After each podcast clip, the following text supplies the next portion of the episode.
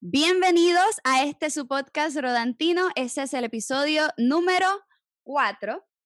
Esta vez con María Mejías. Esto es una oportunidad que nos ha dado el teatro pandémico para conocer y conversar un poco más con las personas que antes pensábamos que solo podíamos alcanzar físicamente. Hola María, ¿cómo estás?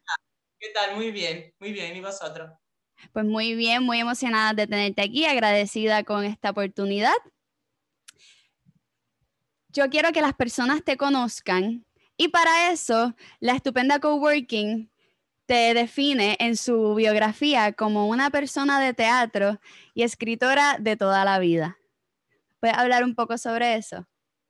Claro que sí, bueno, yo también lo agradezco mucho, ¿eh? la oportunidad ha sido una maravilla, eh, lo está haciendo. Así que bueno, pues yo llevo cuatro añitos ya, este proyecto que es una pequeña sala de teatro en Granada, eh, llevan muchos años luchando por mantener el teatro en la ciudad, porque bueno, somos poquitas salas, aunque agradecida, porque Granada no es una ciudad muy grande y sin embargo somos cuatro pequeñas salas de teatro que nos mantenemos aquí, con lo cual, eh, aleluya, un poco, pero sí que, que, bueno, pues en los últimos cuatro años, que es cuando yo entro a formar parte de la gestión, nos ampliamos un poquito, hacemos esta parte de coworking también como una forma de ampliar las redes y de que tengamos un espacio de trabajo y que nos podamos mantener como sala.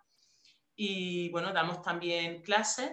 Tenemos una pequeña escuelita en la que yo por mi parte doy interpretación teatral, aunque tenemos muchos cursos porque vienen a visitarnos profesores y profesoras externos que bueno, pues hacen sus intensivos o cursos más regulares. Y luego tenemos también cursos de, regulares de improvisación teatral. son muy buenos también, totalmente recomendado. Mira, la Escuela Estupenda y Granada se caracterizan por ganar y recibir muchos estudiantes del extranjero. ¿Cómo se ha visto eso reflejado en tus clases? Bueno, eso es maravilloso y además por eso te comentaba un poco que también el hecho de que sea una ciudad pequeña puede parecer a priori que bueno, es más difícil el intercambio, que venga y vaya gente, pero lo bueno de Granada es que su universidad pues bueno, tiene bastante solera y recibe a mucha gente de fuera y nosotros además justo recogemos un poco eso como la única sala que está en la zona norte de la ciudad, en la zona en la que precisamente está el campo universitario, bueno, la mayor parte, porque luego hay otras facultades y tenemos la suerte pues, de recibir a gente de, muchos sitios y es increíble porque el intercambio que se produce, pues mira, como esta misma charla que estamos teniendo, ¿no? Pues nace un poco de ahí, de ese encontrarnos, de ese compartir y bueno, y de gente que quiere hacer teatro y que está pues muy involucrada y al final eso es un enriquecimiento constante, tanto de lo que es la gestión de la sala como de nosotras mismas como, como personas, ¿no? en nuestra misma, nuestros mismos talleres de iniciación al teatro, después del COVID, que no se supone que, estemos, que había gente viajando, esta gente vivía en Granada, alguien de Argentina, una alemana, dos puertorriqueños. Eso fue una experiencia muy bonita y algo que hace la estupenda muy especial. Hombre, la verdad es que nos encanta, ¿eh? te lo digo, porque se da y luego también del boca a boca, pues se suele, se suele dar todavía más. Hay muchísimo apoyo entre, entre los negocios que apoyan el teatro. Eso lo vi mucho. Yo vi las, los anuncios de estos talleres post-COVID en todas partes. Están pegados por todas partes. Sí, sí, sí. La verdad es que, bueno, al final la unión hace la fuerza, ¿no? Y yo creo que por suerte, pues eso se ha ido viendo aquí y, nos ayudamos mucho, porque es que ya te digo, además somos salas pequeñas que luego no tienen ningún apoyo apenas institucional. Es decir, o colaboramos un poco como pequeñas comunidades insertadas en una gran comunidad que es la ciudad o, difícil, ¿no? Total. Y fuera de la estupenda, ¿a qué te dedicas? Bueno, como decía, yo escribo de toda la vida, aunque fíjate, curiosamente la incursión en el teatro la hice hace relativamente poco, empecé a escribir teatro hace tres años y también ahora tengo un, bueno, tengo un proyecto que viene desde hace tres años con la Facultad de Ciencias de la Educación de aquí de la Universidad de Granada. Y bueno, me encanta porque precisamente es hacer talleres de teatro y dramatización para educadores. Entonces eso me ha dado la oportunidad, pues no sé, creo que de hacer una de las cosas que, que para mí pueden ser más importantes y es que los futuros maestros y maestras que van a tener los niños conozcan esta herramienta de la que realmente, pues bueno, todo el mundo tiene ciertas nociones o hizo algo pequeñito en el colegio, pero cuando realmente se dan cuenta de las posibilidades que esto brinda, eh, bueno, es que cambian y yo también, porque lo agradezco muchísimo. Y tengo entendido que tal vez antes de esto en la Universidad de Granada no existían cursos de dramatización ni de la pedagogía teatral. Porque cuando yo les contaba a ustedes que eso era lo que estudiaba, decían que era muy interesante y que deberían. Esto es en vivo y hemos tenido una interrupción. Pero que eso es un curso que es totalmente nuevo y la pedagogía teatral no es algo que en España no es común, ¿verdad? No, no, no, no. De hecho, bueno, yo sé que hay muchos grupos y mucha gente en, toda España lidiando desde hace mucho tiempo con, con, esto, pero que desgraciadamente para nada está instaurado. Entonces, cada pequeño aporte que se puede hacer, la verdad es que para las personas que estamos inmersas en este proceso y que lo vemos importante, que por suerte somos personas de teatro externas, pero también personas de dentro de la universidad que lo tienen clarísimo y que apuestan por esto y que se está intentando que cada vez sea más fácil acceder, que se instaure más en cualquier tipo de universidad, no solo en este caso como en ciencias de la educación, que me parece importante, pero que también se amplíe al resto de facultades y de carreras eh, y titulaciones. Entonces, sí, esto es un poco pionero, estamos un poco abriendo aquí camino y esperamos que, se pueda continuar, porque claro, luego nos hemos encontrado con esta situación de fondo que parece que lo arrasa todo un poco, ¿no? Pero bueno. Y hablando de esta nueva, esta adversidad que nos hemos encontrado, ¿cómo se ha reflejado esa transición en los talleres que impartes? Porque actualmente lo estás impartiendo. Sí, sí, con, muchas... con muchas medidas. Se han tenido que han tenido que hacer la transición de un espacio que antes estaban acostumbrados al contacto, porque ese es el teatro, y ahora al distanciamiento social. ¿Ha sido fácil? ¿Difícil? Bueno, ha sido y está siendo un poco complicado, pero incluso, fíjate, más que llegar a, hacer los cambios que ya veíamos venir, ¿no? Que eran los cambios pues que nos exigían la distancia social, las mascarillas, un cierto tipo de limitaciones como el aforo, o bueno, no sé, yo por ejemplo tengo que parar en mitad de mis clases, cosa que yo no suelo hacer para que la gente pues descanse un poco de la mascarilla, ¿no? Se puedan separar todavía más, se la puedan retirar un momento en, la calle, al aire libre, en fin, un montón de cosas que también estoy viendo sobre la marcha que son necesarias, porque claro, si yo tengo una clase de dos horas y ellos pues están todo el rato con, por ejemplo, con la mascarilla, pues ya, eso lo, lo, detecté al principio, ¿no? Yo no lo había casi ni, fíjate, ni pensado, ¿no? Pues tengo que darle esa opción, en fin, un número bastante grande de, de restricciones y limitaciones que tenemos que contemplar. Pero bueno, aún así parece que, que estamos saliendo un poco a flote. Y lo que decía era que sobre todo lo que nos está costando un poco más es que las restricciones y las limitaciones cambian cada poco tiempo. Y entonces... ¿Cómo está eso ahora en Granada? Claro, justo acaban de poner a principios de esta semana restricciones todavía más potentes. El, pues, yo tenía un grupo de 10 personas que he tenido que dividir en dos, por ejemplo, porque no podemos estar más de 6 personas por, por clase, digamos, por eh, el aforo de, de la sala. Eh, bueno, ya te digo, entonces era un poco también incierto si eh, dada nuestro estatus como asociación cultural, íbamos a poder seguir manteniendo las clases porque ha habido cierres de muchísimas asociaciones. Bueno, ha sido mucho más brutal. De hecho, aquí ahora mismo no podemos ni cambiar de provincia. Entre los pueblos de alrededor de Granada tampoco nos podemos mover. Las restricciones son brutales ahora mismo. No hemos llegado al confinamiento completo, pero estamos mm, cerca. Y dentro de esas posibilidades, ¿Sabes de algunas propuestas que se hayan dado como alternativas al teatro físico?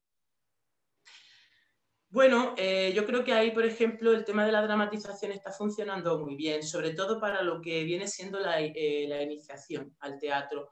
Eh, cogemos una dinámica ¿no? que no, no eran, al ser iniciación, pues conocida y las podemos ir trabajando.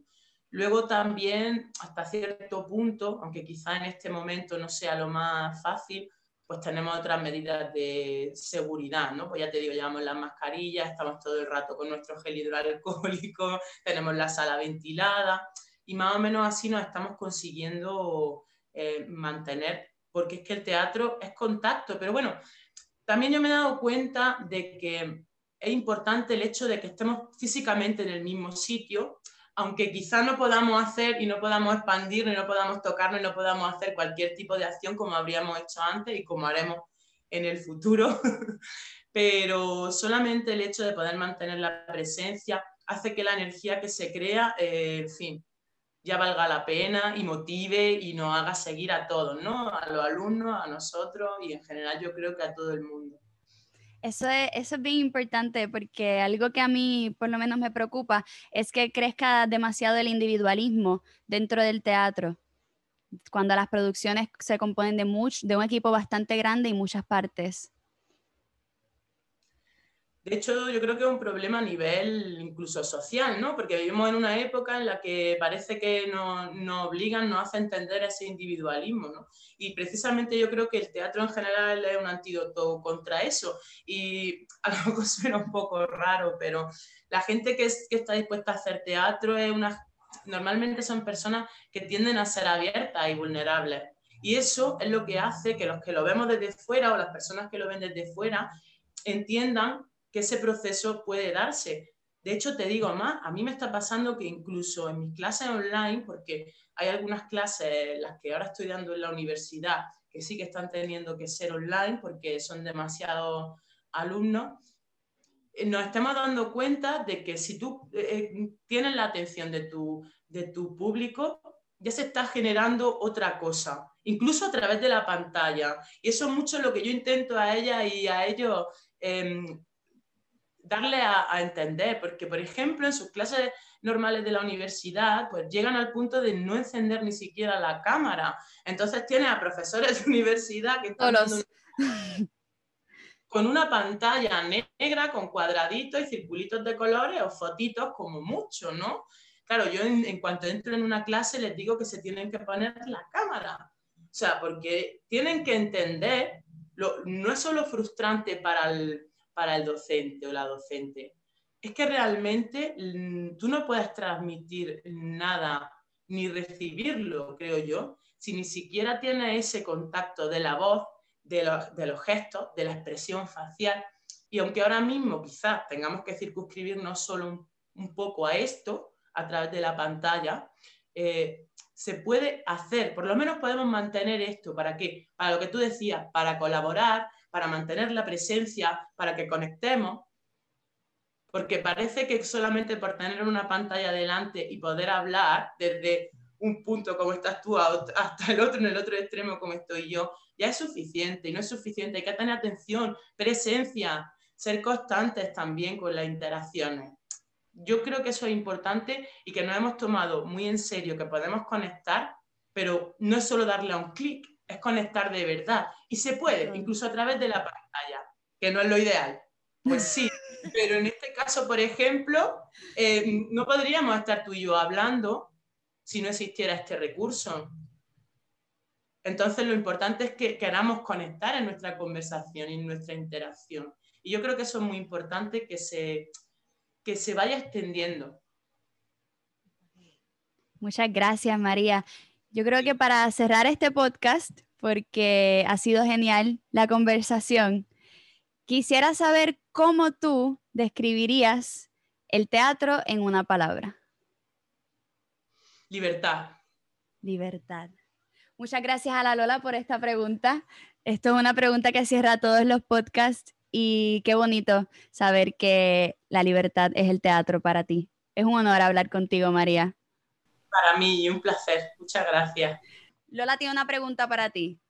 Sí, era ver eh, dentro de la entrevista, usted dijo que el contacto era muy necesario. ¿Hay posibilidades de hacer un teatro virtual dentro de, nuestra situación pandémica?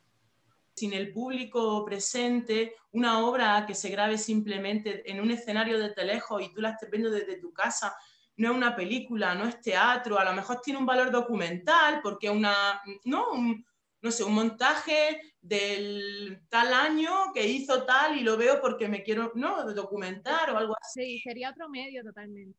Claro, y entonces a mí se me, se me ocurría, de hecho estoy un poco con mi grupo de teatro en ese proceso de ver cómo integramos las dos cosas, quizá como una solución de continuidad con esto que hablábamos de que no se pierda eh, porque además veo que ahora mucha gente que quería hacer teatro desde hace mucho tiempo, la pandemia lo está animando a ello, porque de repente ha sido como, uy, que, llevo dándole vuelta a esto un montón de tiempo y no lo hago, y, y, como que le han puesto las pilas, y creo que sería bonito tomar este impulso que, que yo veo que existe, que creo que, está extendido, y, darle mm, esta solución de continuidad, que de alguna manera pudieran enfrascarse, aunque solo fuera mientras sobre la pantalla, pero con la idea de cómo llevarlo adelante. No te puedo contestar a la pregunta porque estoy precisamente un poco en esa investigación ahora mismo. Igual con el grupo vamos a intentar salir a la calle a nada que podamos y hacer pequeñas eh, incursiones y llevar un poquito de teatro, aunque evidentemente será muy, muy rápido porque no nos podemos permitir que se aglomere la gente alrededor, pero de alguna manera hacerlo, seguir haciéndolo vivo, ¿no? Y pues supongo que colgaremos los vídeos de, estas pequeñas incursiones teatrales en la ciudad. Eh, estamos intentando también darle a los ensayos una salida, pero que audiovisualmente también sea interesante. Claro. Para que realmente apetezca y, tú quieras verlo y también, pues, mm, como decía antes, si tu presencia no está en la misma sala, porque por desgracia no puede ser, por lo menos sí que de alguna manera yo pueda enfatizar eh, lo que está pasando en, la escena para trasladarlo al audiovisual. Pero no es una película, entonces es el kit de mi cuestión. ¿Cómo lo hago para que no sea una película? Porque no se trata de rodar una, película, eso es otra cosa. Eso sería otro medio. Muchísimas gracias y gracias por la conversación. Ha sido un placer y un honor para nosotros. A vosotras, de verdad, un placer. Muchas gracias. Beso, abrazo. Cinco. Beso. Bye bye.